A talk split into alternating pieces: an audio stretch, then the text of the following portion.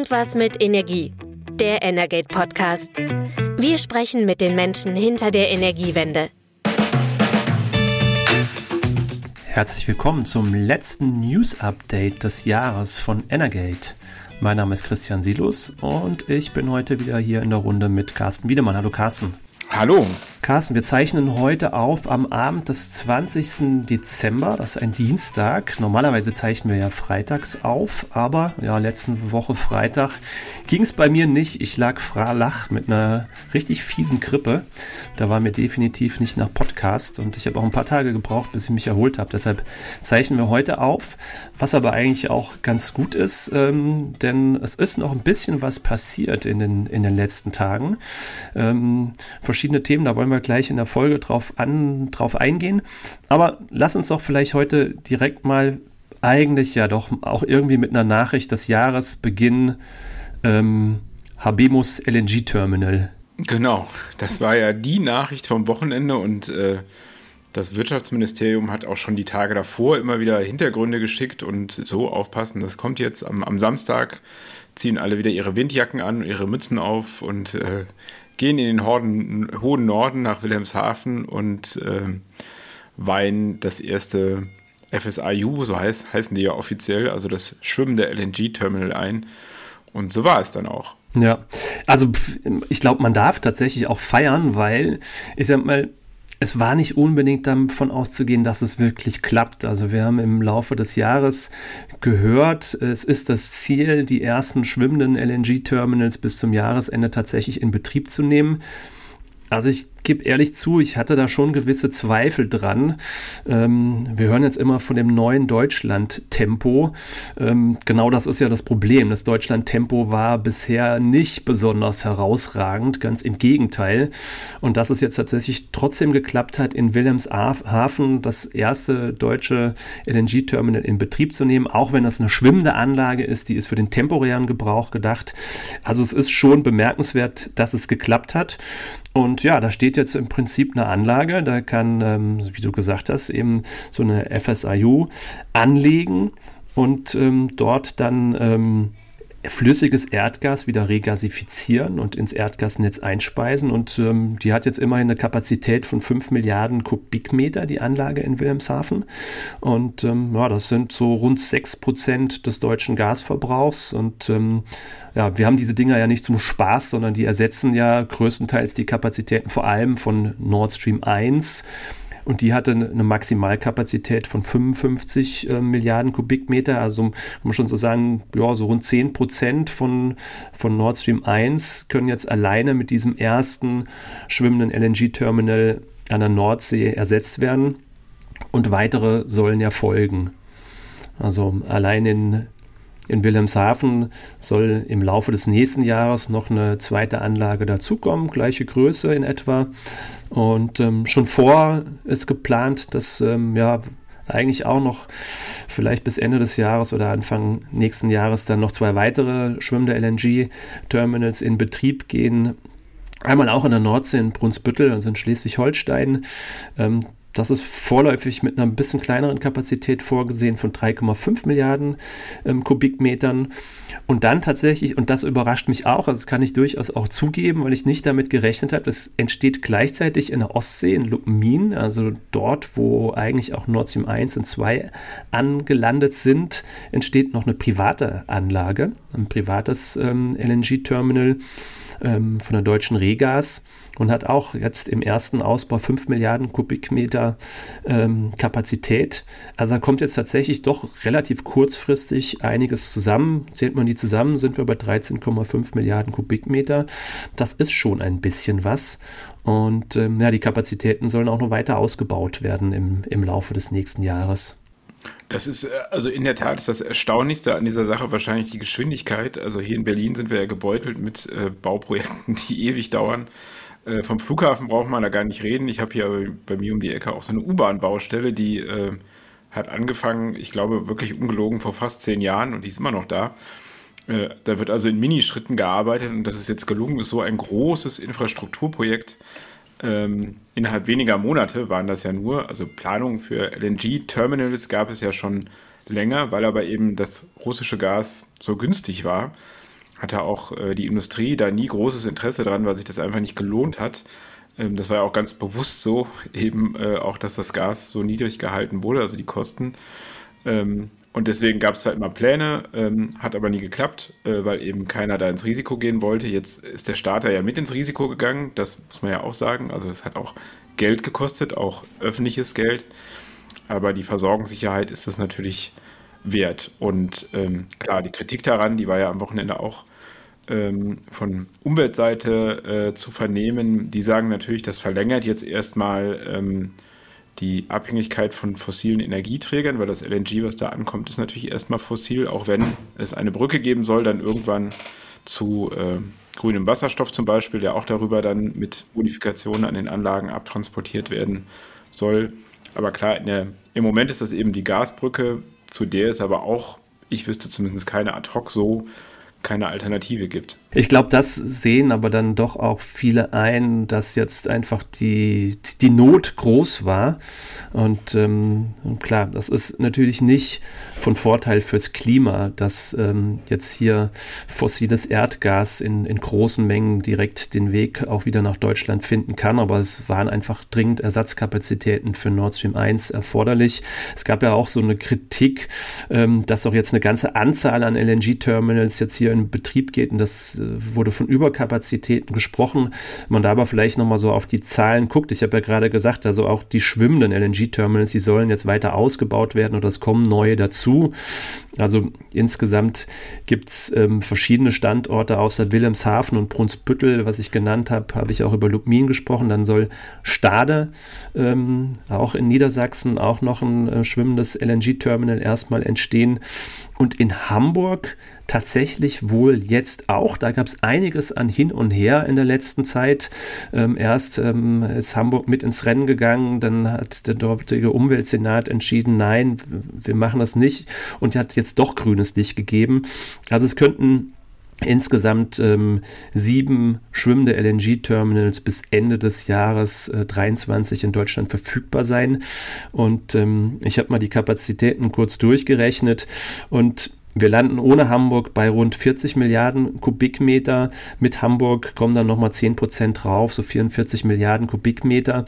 Ähm, das ist eine ganze Menge an neuer Importkapazität, aber es ist trotzdem halt noch weniger als alleine Nord Stream 1 mit, mit 55 Milliarden Kubikmetern. Ähm, wenn wir uns erinnern, eigentlich sollte zum, zum Zeitpunkt jetzt ja mit Nord Stream 2 noch eine zweite Pipeline mit gleicher Kapazität, also nochmal 55 Milliarden Kubikmeter in Betrieb sein. Dazu wird es nie kommen, weil die beiden Pipelines in Trümmern liegen in der Ostsee.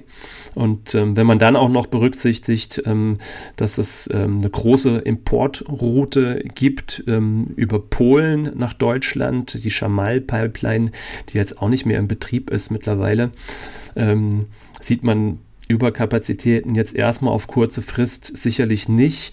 Allerdings ist natürlich auch geplant, dann äh, diese schwimmenden Terminals an, ähm, an drei Standorten dann künftig durch feste Terminals zu ersetzen. Und dann hat man natürlich schon so einen gewissen Login-Effekt, weil die will man dann auch für einen längeren Zeitraum nutzen, diese, diese Terminals, damit sich die Investitionen, wenn überhaupt, halbwegs rechnen. Und ähm, da nimmt das äh, Klima natürlich dann dauerhaft doch auch Schaden, wenn es nicht gelingt, auf Wasserstoff umzusteigen. Genau, wobei natürlich bei der Betrachtung der Kapazität man immer berücksichtigen muss, dass wir einen integrierten Markt in Europa haben. Also nicht alles da ist ja äh, für Deutschland, sondern wir haben ja auch äh, Verpflichtungen gegenüber anderen äh, europäischen Partnern. Wir beziehen ja auch Gas von dort und natürlich, wenn da Bedarf ist, liefern wir dann auch nach da. Und das muss man natürlich immer mit betrachten. Wir sind ja keine, keine Insel und klar, die Absicht hast du ja erklärt, früher oder später sollen da andere Produkte ähm, irgendwann dann anlanden. Das ist vielleicht nur eine kleine Randnotiz an dem heutigen Tag, aber heute ist auch eine Großanlage in Betrieb gegangen in Chile, wo äh, aus Wasserstoff, aus grünem Wasserstoff ähm, grüner Kraftstoff entstehen soll, der natürlich dann auch, äh, also daran ist unter anderem Porsche beteiligt, die im Interesse haben, dann diesen Kraftstoff äh, nach Europa zu bringen. Ähm, das Dort wird auch äh, Flüssiggas, synthetisches Flüssiggas entstehen auf Wasserstoffbasis. Also das könnte dann auch ein Produkt sein, das dann eben an diesen LNG-Terminals anlandet und das eben dann auch zeigt, dass es schon möglich ist, eben da auch eine Umstellung vorzunehmen, dann irgendwann. Wobei da natürlich immer noch ganz viele Fragen offen sind. Ähm, das geht um, um die verschiedenen Materialien, die für die Anlagen jetzt genutzt werden. Sind die später tatsächlich auch geeignet für, für Wasserstoffimport? Aber da ist es ganz interessant, auch nochmal auf die deutsche Regas zu gucken, weil die tatsächlich eben auch ein schwimmendes LNG-Terminal planen um ähm, dann auch Wasserstoff später ins, ins deutsche Gasnetz einspeisen zu können. Und deren Überlegung ist, mit künstlicher Ameisen Aminosäure ähm, das, äh, den Wasserstoff quasi in umgewandelter Form über das Meer hierher zu bringen. Also es ist auch ein interessanter Ansatz, von dem ich vorher noch nicht gehört habe. Das äh, dürfte spannend sein, das weiter zu verfolgen. LNG ist auch ein Thema, Carsten, wenn wir mal nach Europa blicken, weil das war jetzt ähm, zum, ja, im Prinzip ja schon zum Jahresabschluss jetzt auch nochmal eine, eine neue Nachricht. Ähm, Im zweiten Halbjahr des laufenden Jahres hatte die Tschechische Republik ähm, die Ratspräsidentschaft innerhalb der EU inne. Und das ist ja immer ähm, Ambition jedes Landes, dann natürlich auch möglichst viele Gesetzesverfahren und, und Vorhaben dann zum Abschluss zu bringen. Ja, zum Abschluss gebracht worden ist jetzt tatsächlich ein europäischer Gaspreisdeckel. Und ähm, Deutschland hat sich dagegen gewehrt und trotzdem gibt es jetzt einen Gaspreisdeckel auf einem niedrigeren Niveau als ursprünglich sogar vorgesehen. Genau, der liegt jetzt äh, bei 180 Euro pro Megawattstunde. Also ähm, da zählt dann immer der Frontmonat an der ähm, TTF-Börse. Und ähm, Du hast es schon gesagt, äh, Deutschland und auch einige andere Länder haben sich eigentlich lange dagegen gewehrt, weil ähm, man die Befürchtung hat, äh, wenn es so einen Deckel gibt, dass dann irgendwann, wenn die Nachfrage nach LNG auch in anderen Weltregionen wieder anspringt, dass dann eben äh, die Händler nicht mehr hierhin liefern, also die Schiffe umkehren und dann eben in andere Weltregionen liefern. Es gab aber großen Druck innerhalb, auch eine große Einigkeit. Es waren 15 oder mehr Staaten, die immer diesen Deckel wollten. Und die haben sich eben durchgesetzt. Das ist jetzt ein ja, relativ komplexer ähm, Mechanismus, damit er aktiv wird. Also das gilt ab Februar 23, müssen zwei Bedingungen erfüllt sein. Der Months Ahead, also der, der Monatsvoraushandel eben auf der äh, TTF, muss an drei Tagen äh, die Summe von 180 Euro übersteigen pro Megawattstunde. Und äh, dann muss auch gleichzeitig noch ähm, der äh, in diesen drei Tagen der Referenzpreis äh, 35, höher, 35 Euro pro Megawattstunde höher liegen als der LNG-Referenzpreis auf globalen Märkten. Ähm, und das ist so eine internationale Berechnung, die diesen äh, LNG-Transaktionsknotenpunkten ähm, zugrunde liegt. Also ist relativ komplex. Wenn das eintritt, äh, dann greift er eben. Es gibt aber auch so eine Art Sicherheitsmechanismus, äh, dann nämlich, wenn die Gasnachfrage in der EU sehr stark ansteigt, ähm, dann soll das erstmal nicht zum Tragen kommen. Da gibt es auch wieder gewisse Benchmarks, ähm, die sage ich jetzt mal hier nicht, das kann man nachlesen, ist relativ komplex, aber das ist so ein bisschen eine Sicherheitsoption, die eingezogen wurde, um eben diesen Bedenken entgegenzukommen. Also Deutschland hat dem ja auch zugestimmt. Ähm, sah sich aber auch einer großen Mehrheit gegenüber, die dafür war. Ähm, gab aber auch heute wieder kritische Stimmen, zum Beispiel auch vom, äh, vom BEW, die natürlich auch nochmal darauf hingewiesen haben, dass es schwierig halt, äh, wenn es um Versorgungssicherheit geht, Preisdeckel einzuziehen. Man muss jetzt gucken, ab wann der greift, ähm, wie sich die Gaspreise entwickeln. Wir haben ja eben besprochen, dass das Angebot jetzt erstmal wächst. Das spricht jetzt äh, natürlich auch dafür, dass die Preise sinken. Da muss man eben gucken, wie sich die, das Wetter entwickelt. Also wenn es kälter wird, das ist natürlich immer, äh, dann steigt der Gaspreis, weil die Nachfrage steigt. Aber erstmal ist eben das Signal, es gibt jetzt diesen Gaspreisdeckel in Europa. Äh, der ist, wie du gesagt hast, niedriger ausgefallen, als es mal in der Diskussion war. Und äh, ja, man darf gespannt sein, wie die Märkte reagieren, wenn er dann tatsächlich wirklich mal greift. Ja, wenn wir mal auf die, auf die Märkte gucken, wann, wann hatten wir denn Phasen eigentlich im zurückliegenden Jahr, ähm, wo der Großhandelspreis über 180 Euro pro Megawattstunde lag? Und das war vor allem im Sommer. Ja, du hast ja gerade gesagt, normalerweise sind die, sind die Gaspreise hoch im Winter, wenn es kalt ist ähm, und die Nachfrage hoch ist. Aber tatsächlich haben wir ja momentan ja auch so ein Kuriosum, dass dann im Sommer die Gasspeicher eben befüllt werden und das ähm, ja von staatlicher Hand geplant war und das zu sehr teuren Preisen dann auch eingekauft wurde. Da wurden die Preise dadurch auch hochgetrieben und ähm, es gab vor allem eine Phase ja im Sommer, August bis in den Oktober dann eigentlich hinein, also vor allem die Phase, wo kräftig ähm, die Gasspeicher befüllt wurden, wo der Preis tatsächlich dann auch dieses Niveau erreicht hat. Zwischenzeitlich lag er ja sogar mal bei bis zu 300 oder leicht darüber, 300 Euro pro, pro Megawattstunde. Und geplant war von der EU-Kommission zunächst, das war so der erste Vorschlag, und da haben wir auch hier im Podcast schon mal drüber gesprochen, dass der Price Cap erst ab 275 Euro pro Megawattstunde, äh, Megawattstunde wirkt.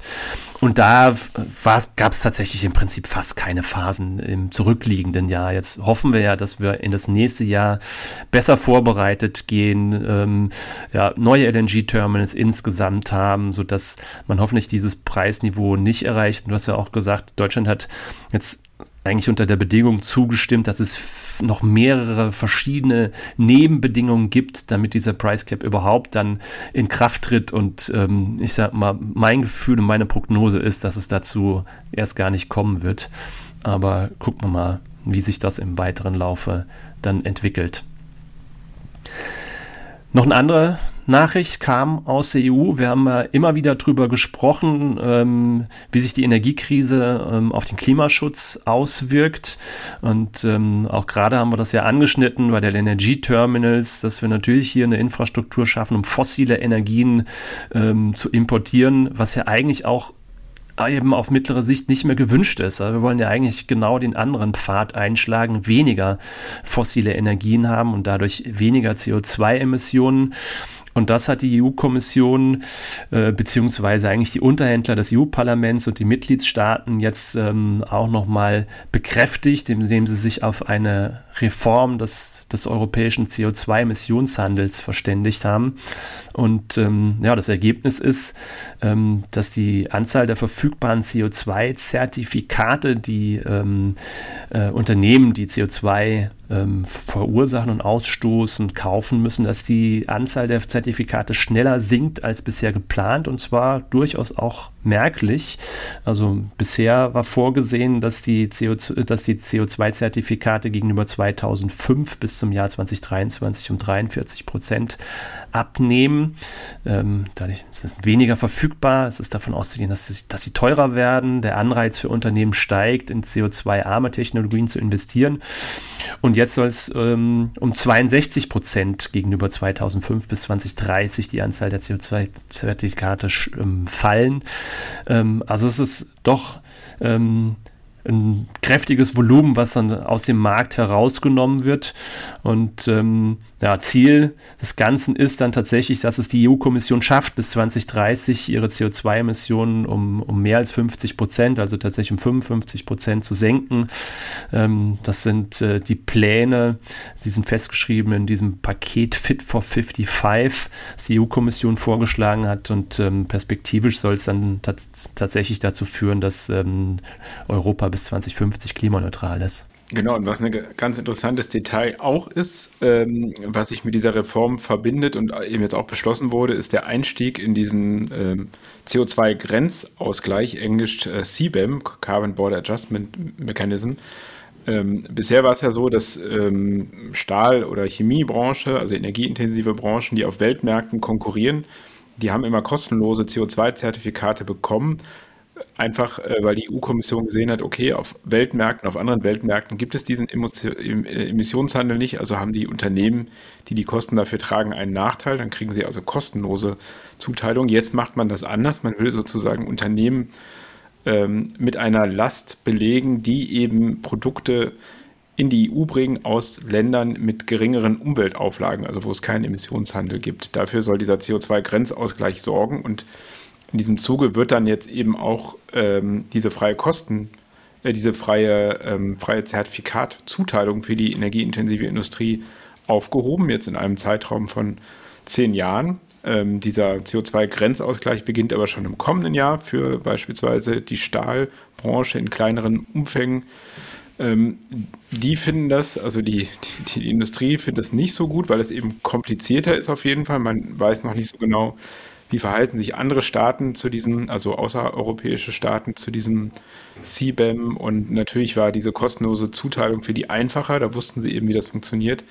Jetzt gibt es da Kritik dran ähm, an diesem Instrument. Ich bin mir auch noch nicht so ganz sicher, wie das mit der WTO funktionieren wird. Äh, da wird es sicherlich auch noch Klagen vermutlich geben, weil es ja schon so eine Art Einfuhrzoll ist, auch wenn man den mit begründen kann, eben mit äh, Klimaschutzgründen. Ähm, und es, es, gibt natürlich dann auch Ausweismöglichkeiten. Es gibt dann immer das Argument, naja gut, da gibt es in China oder in Indien eine Anlage, die produziert grünen Stahl und die liefert das komplett nach Europa, aber die Anlagen, die anderen Anlagen machen so weiter wie bisher. Es wäre also nichts fürs Klima gewonnen. Aber hier können Stahlwerke nicht so günstig produzieren. Muss man sehen. Aber die EU-Kommission ist da eben gewillt oder die EU als Ganzes diesen Weg zu gehen mit dem Ziel, hast du ja gesagt, CO2-neutral zu werden.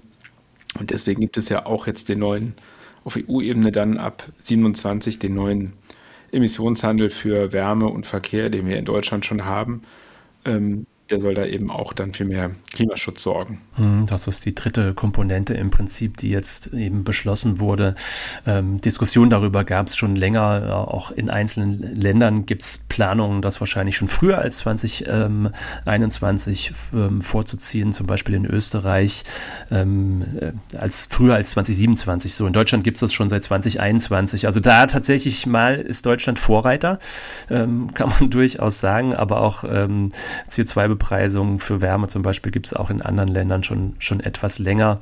Aber hier zumindest auf gesamteuropäischer Ebene ist Deutschland jetzt hier doch ein ganzes Stück weit voran.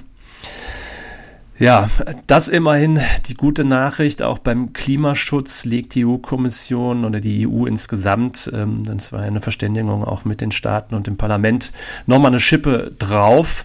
Und ähm, ja, eine Schippe drauflegen muss eigentlich auch der deutsche Energiesektor, weil wir haben ja auch hier im Podcast schon das ein oder andere Mal drüber gesprochen, ähm, was bedeutet zum Beispiel jetzt die Wiederinbetriebnahme der Kohlekraftwerke äh, für die deutschen Klimaschutzziele. Und ähm, klar, man kann natürlich einerseits sagen, ja, das deutsche Emissionsbudget ist gedeckelt, also eigentlich im Prinzip egal, was wir machen. Wir haben nur ein bestimmtes Kontingent an CO2, was ausgestoßen werden darf. Aber wir haben es in der Vergangenheit schon gesehen, wenn Deutschland aber dann äh, dieses Budget ähm, nicht schafft, sondern übererfüllt, dann muss man halt in anderen Ländern CO2-Zertifikate nachkaufen. Ziel sollte es natürlich sein, dass wir unsere Ziele hier selber mit eigenen Mitteln schaffen. Da sieht es aber momentan im Stromsektor nicht so gut aus, wegen den Kohlekraftwerken. Genau, ähm, diese Zahlen hat heute der äh, BDEW, also der Energieversorgerverband, ähm, einer der Energieversorgerverbände bekannt gegeben. Und zwar ist es jetzt so, dass erstmals seit 2018, also wenn man jetzt mal das Corona-Jahr 2020 außen vor lässt, äh, ist es so, dass die Emissionen im Vergleich zu vor, zum Vorjahr wieder gestiegen sind in der Energiewirtschaft.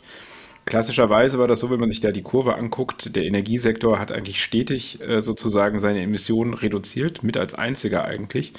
Hängt auch damit zusammen, dass einfach Kohlekraftwerke abgeschaltet wurden. Das ist eben ein, sagen wir mal, einfaches Mittel, um CO2-Emissionen zu reduzieren. In diesem Jahr, das haben wir ja besprochen, war es anders ähm, vor dem Hintergrund der Bemühungen, Gas einzusparen, auch in der Stromversorgung und allgemein für die Versorgungssicherheit sind eben Kohlekraftwerke nicht vom Netz gegangen oder es sind auch wieder welche ähm, in Betrieb gegangen, die in Reserve waren.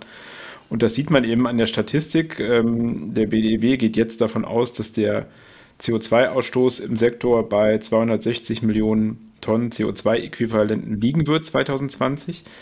Das ist ein Plus von ähm, 13 Millionen Tonnen im Vergleich zum Vorjahr. Und vor allem bedeutet es auch, wir haben ein Klimaschutzgesetz, was jedem Sektor ziemlich genaue Vorgaben macht.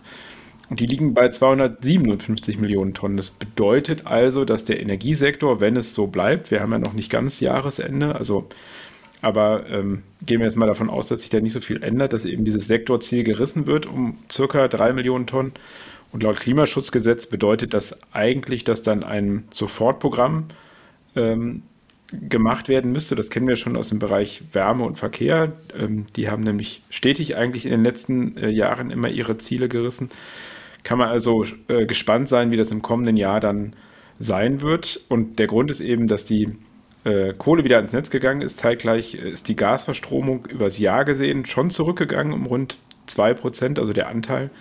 Und Kernenergie ist eben auch zurückgegangen, weil Kraftwerke Ende 21 vom Netz gegangen sind und obwohl die Erneuerbaren ihren Anteil an der Bruttostromerzeugung schon steigern konnten um 4%, also gar nicht so wenig, der liegt jetzt der Anteil bei knapp 45 Prozent, konnte das aber das nicht ausgleichen sozusagen.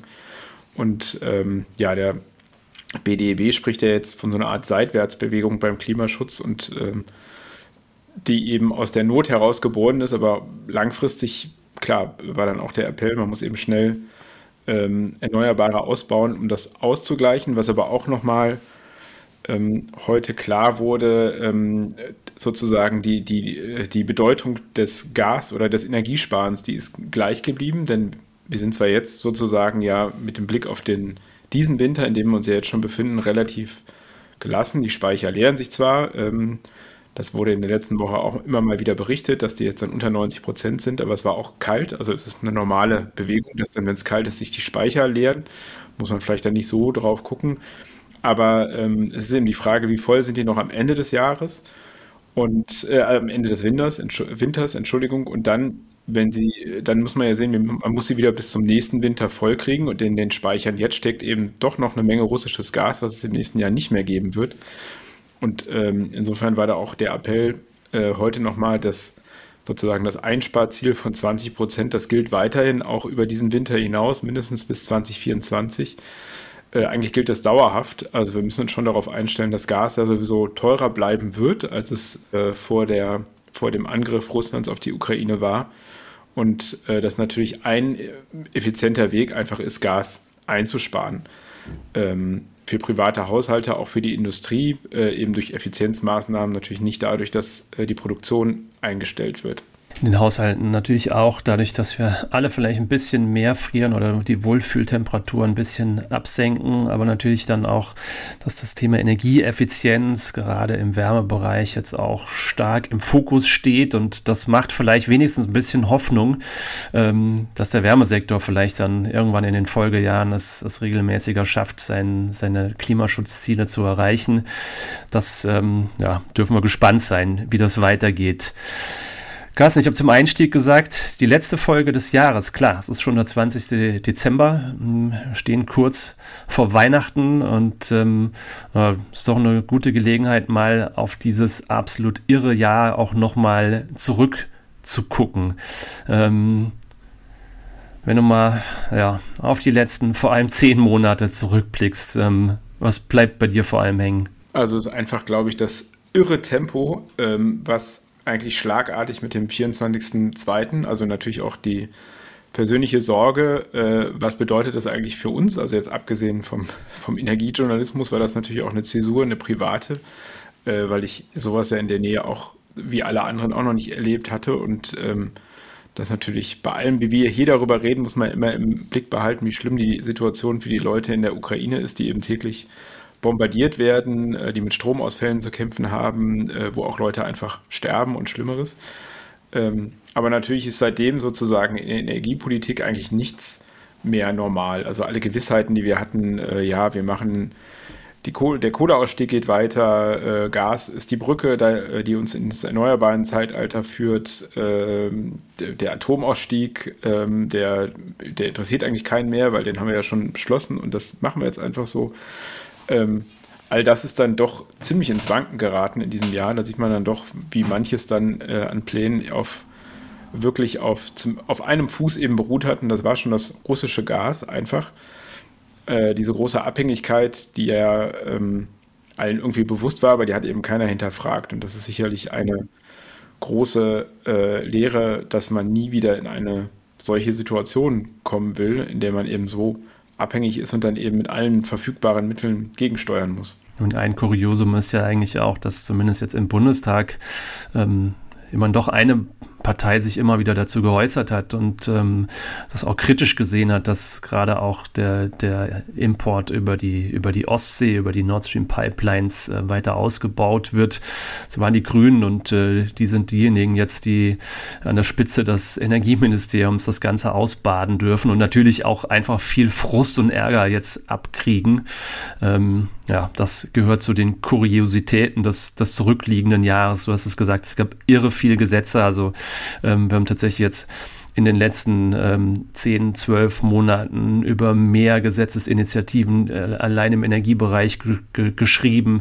Die hätte man sonst in der ganzen Legislaturperiode so sicherlich nicht.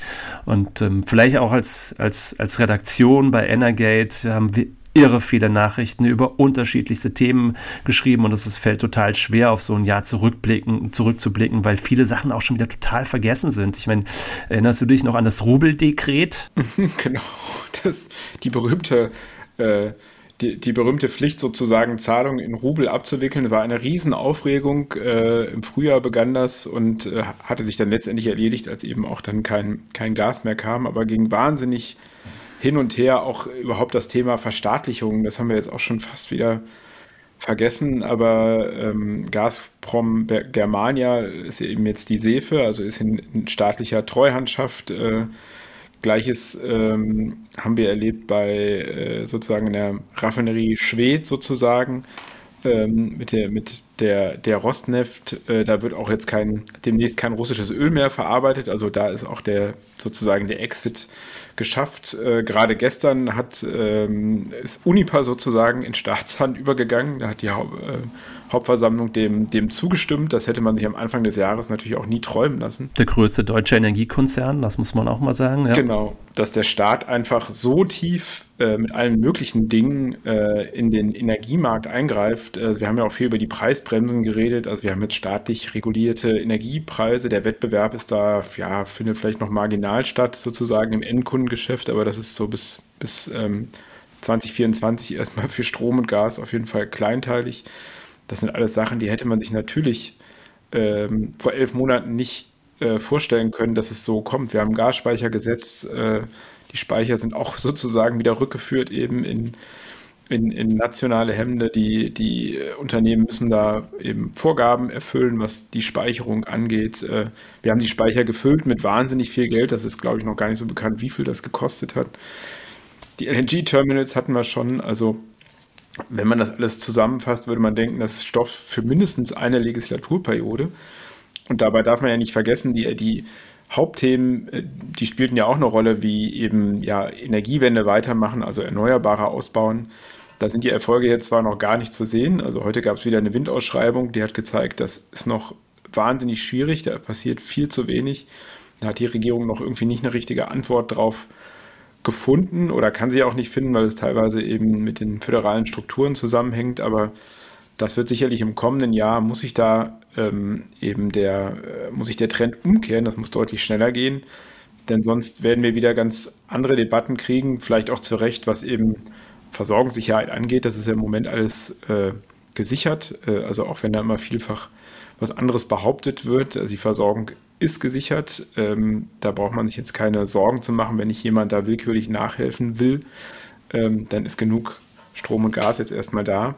Aber äh, auf Dauer muss da schon mehr äh, sozusagen zugebaut werden an Kapazität. Wobei das, glaube ich, schon auch eine sehr positive Nachricht ist, dass die Versorgungslage gesichert ist, so wie du es gerade gesagt hast. Denn das, das, war ja sicherlich ungewiss, ziemlich ungewiss auch. Ähm, wie wird die Gasversorgung im Winter sein? Und wenn der Winter jetzt nicht in den nächsten Wochen und Monaten noch extrem kalt wird, sieht es ja tatsächlich gut aus, dass wir gut durch den Winter kommen. Auch ähm, man liest immer mal wieder von der Blackout-Gefahr. Wir haben auch hier im, im Podcast äh, drüber gesprochen, dass da auch eine, eine App von Übertragungsnetzbetreiber falsch verstanden worden ist und das war schon Alarm. Wir stehen kurz vom Blackout. Dem war natürlich auch nicht so und dem ist eben auch im Strombereich jetzt aktuell nicht so und es sieht insgesamt so aus, dass wir ziemlich gut vorbereitet sind ähm, und ähm, viele Maßnahmen auch richtig ergriffen wurden, auch wenn natürlich viel schiefgegangen ist. Gasumlage hast du gerade gar nicht angesprochen, ne? Aber wir haben,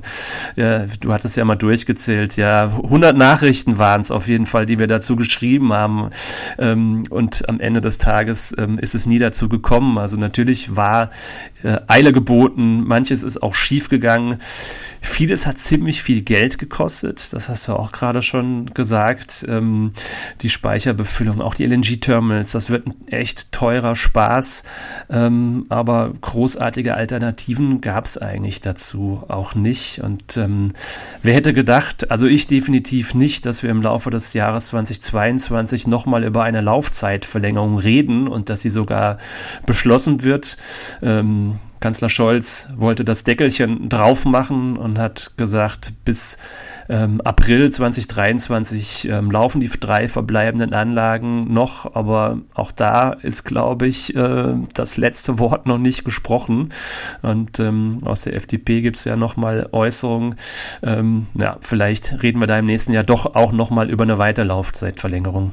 Genau, also ich würde das nicht ausschließen. Die kamen jetzt von Volker Wissing, dem Verkehrsminister, der eben darauf hingewiesen hat, ja, das ähm, kann ja nicht sein, wenn es mehr Elektroautos gibt, dann steigt der Strombedarf und wenn der eben dann aus anderen Energieträgern, ähm, also Kohle oder so gedeckt wird, dann sei die CO2-Bilanz von Elektroautos eben schlechter und deswegen sei er offen, darüber nochmal zu reden. Also ich bin überzeugt, dass das jetzt so eine Art Testballon war.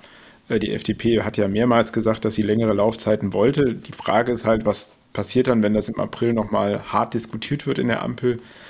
Ähm, die Grünen werden da sicherlich nicht von ihrer Position abgehen, ob man die jetzt teilt oder nicht. Ähm, das heißt, hieße dann, die FDP müsste raus aus der Koalition. Das will ich mal nicht hoffen, dass uns da Neuwahlen äh, ins Haus stehen. Schlimm genug, dass wir in Berlin nochmal neu wählen müssen. ähm, Im Bund will man das sicherlich nicht auch noch. Und ähm, die Alternativen sind ja auch, äh, wenn man auf Umfragen guckt, wäre das dann eher schwarz-grün und da würde sich bei der Laufzeitverlängerung natürlich auch nichts verändern. Solange die Grünen an der Regierung beteiligt sind, bleibt das eben so. Äh, insofern hoffe ich eigentlich, dass uns diese Diskussion erspart bleibt, einfach weil es doch ablenkt davon, dass das Problem äh, noch woanders liegt. Wir müssen eben dafür sorgen, dass Stromleitungen gebaut werden, dass äh, Wasserstoffhochlauf gelingt. Ähm, und dass Erneuerbare zugebaut werden und die Energiewirtschaft, also der BDW hat heute auch nochmal gesagt, ja, das ist überhaupt kein Thema mit der Kernenergie. Auch die Versorger bereiten sich nicht darauf vor, ähm, wenn sie nicht dazu gezwungen werden gesetzlich, denn dann müssten sie ja Brennstäbe bestellen. Also eigentlich ist es eher ein Nicht-Thema, aber natürlich ist es nicht ausgeschlossen, dass da was passiert und was natürlich für alle ähm, generell natürlich bitter ist, ist, dass trotz der Preis, Preisbremsen im Strom und Gas, du hattest gesagt, ist alles teuer erkauft mit äh, massiven Schutzschirmen, aber trotzdem bleiben an den Verbraucher eben Verbrauchern, Verbraucherinnen und Verbrauchern höhere Kosten hängen. Das wird äh, den einen oder anderen hart treffen, auch Unternehmen. Das darf man eben auch nicht unterschätzen oder darüber hinweggehen. Das ist schon so. Das wird jetzt auch im kommenden Jahr so bleiben und da muss dann eben geschaut werden, wie der Staat dann da noch weiter reagieren kann, denn das ist natürlich, äh, obwohl es jetzt keinen Wutwinter oder so gibt, all das, was dann mal vor ein paar Monaten gedacht war, ist doch eher abgeebbt, wahrscheinlich auch wegen der Hilfsmaßnahmen, aber für den Einzelnen ist es natürlich schon hart. Ja, Carsten, ich glaube, wir sind am Ende angekommen, am Ende dieser Folge und am Ende eines wilden, eines irren, eines turbulenten Jahres. Ähm, wir haben auch unseren Podcast im Laufe des Jahres ja umgestellt. Ähm, wir haben früher hier vor allem auch mit, mit Gästen gesprochen über verschiedene Themen und ähm, dann ja, ist genau all das auf uns eingeprasselt, worüber wir gerade nochmal gesprochen haben, was wir zum Anlass genommen haben, A, den Podcast häufiger aufzuzeichnen, im Regelfall eben einmal die Woche und ähm, dann auch uns darauf zu konzentrieren, hier zusammenzufassen, was in den letzten Tagen gerade so passiert ist und uns eigentlich auch selber irgendwie einen Überblick zu geben, was passiert eigentlich gerade und natürlich auch unseren Hörerinnen und Hörern einen Überblick zu geben. Und ähm, ja, vor allem dir auch vielen Dank dafür. Du hast uns wirklich extrem viel Input hier reingebracht in den Podcast. Es hat also großen Spaß gemacht. Im nächsten Jahr machen wir hoffentlich genauso weiter. Hoffentlich dann auch mal wieder öfter mit Gästen, dass wir uns bestimmten Themen zuwenden können. Also danke dir, Carsten, und natürlich auch äh, danke an unsere Hörerinnen und Hörer, dass sie uns begleitet haben in, ähm, in diesem Jahr durch die ja, aller, allergrößtenteils sehr, sehr schwierigen Themen. Und ähm, Carsten, du hast es ja gerade gesagt, wir haben hier viele Probleme gewälzt, aber natürlich ist das im Vergleich zu dem, was die Menschen in der Ukraine zu ertragen haben, überhaupt nichts. Da geht es uns eben einfach extrem gut und das sollte man, glaube ich, auch nicht vergessen. Trotzdem dürfen alle, glaube ich, jetzt eine Weihnachtspause genießen, ein paar besinnliche Tage. Ähm, und auch einfach mal entspannen und vielleicht das Thema Energie auch mal einfach beiseite schieben. Also ich werde es auf jeden Fall versuchen und ich freue mich auch drauf. Genau, also danke auch dir, äh, dass wir hier diesen, das Ping-Pong-Spiel äh, in energiewirtschaftlichen Fragen gemacht haben und äh, das hoffe ich doch, dass wir das dann im nächsten Jahr weiter fortsetzen können. Und genau, jetzt wünschen wir uns alle natürlich ein bisschen Ruhe über Weihnachten und Energie, vielleicht für den Backofen vor allen Dingen. Und dann im nächsten Jahr, klar, ist der große Wunsch wahrscheinlich äh, von allen, dass es irgendwie ein Ende gibt äh, dieses äh, schrecklichen Krieges in der Ukraine. Ähm, da sieht es im Moment nicht danach aus, aber ähm, ja, hoffen kann man das natürlich und dass wir dann auf jeden Fall gestärkt im neuen Jahr generell nach einer kurzen Weihnachtspause wieder ins Geschäft zurückkehren und mit einem neuen Podcast uns dann wieder zurückmelden. Gut, Carsten, vielen Dank. Dann bleibt mir nur noch frohe Weihnacht zu wünschen, guten Start ins neue Jahr und wir hören uns wieder im Jahr 23. Das war Irgendwas mit Energie, der Energate Podcast. Tägliche Infos zur Energiewende liefern wir auf www.energate-messenger.de.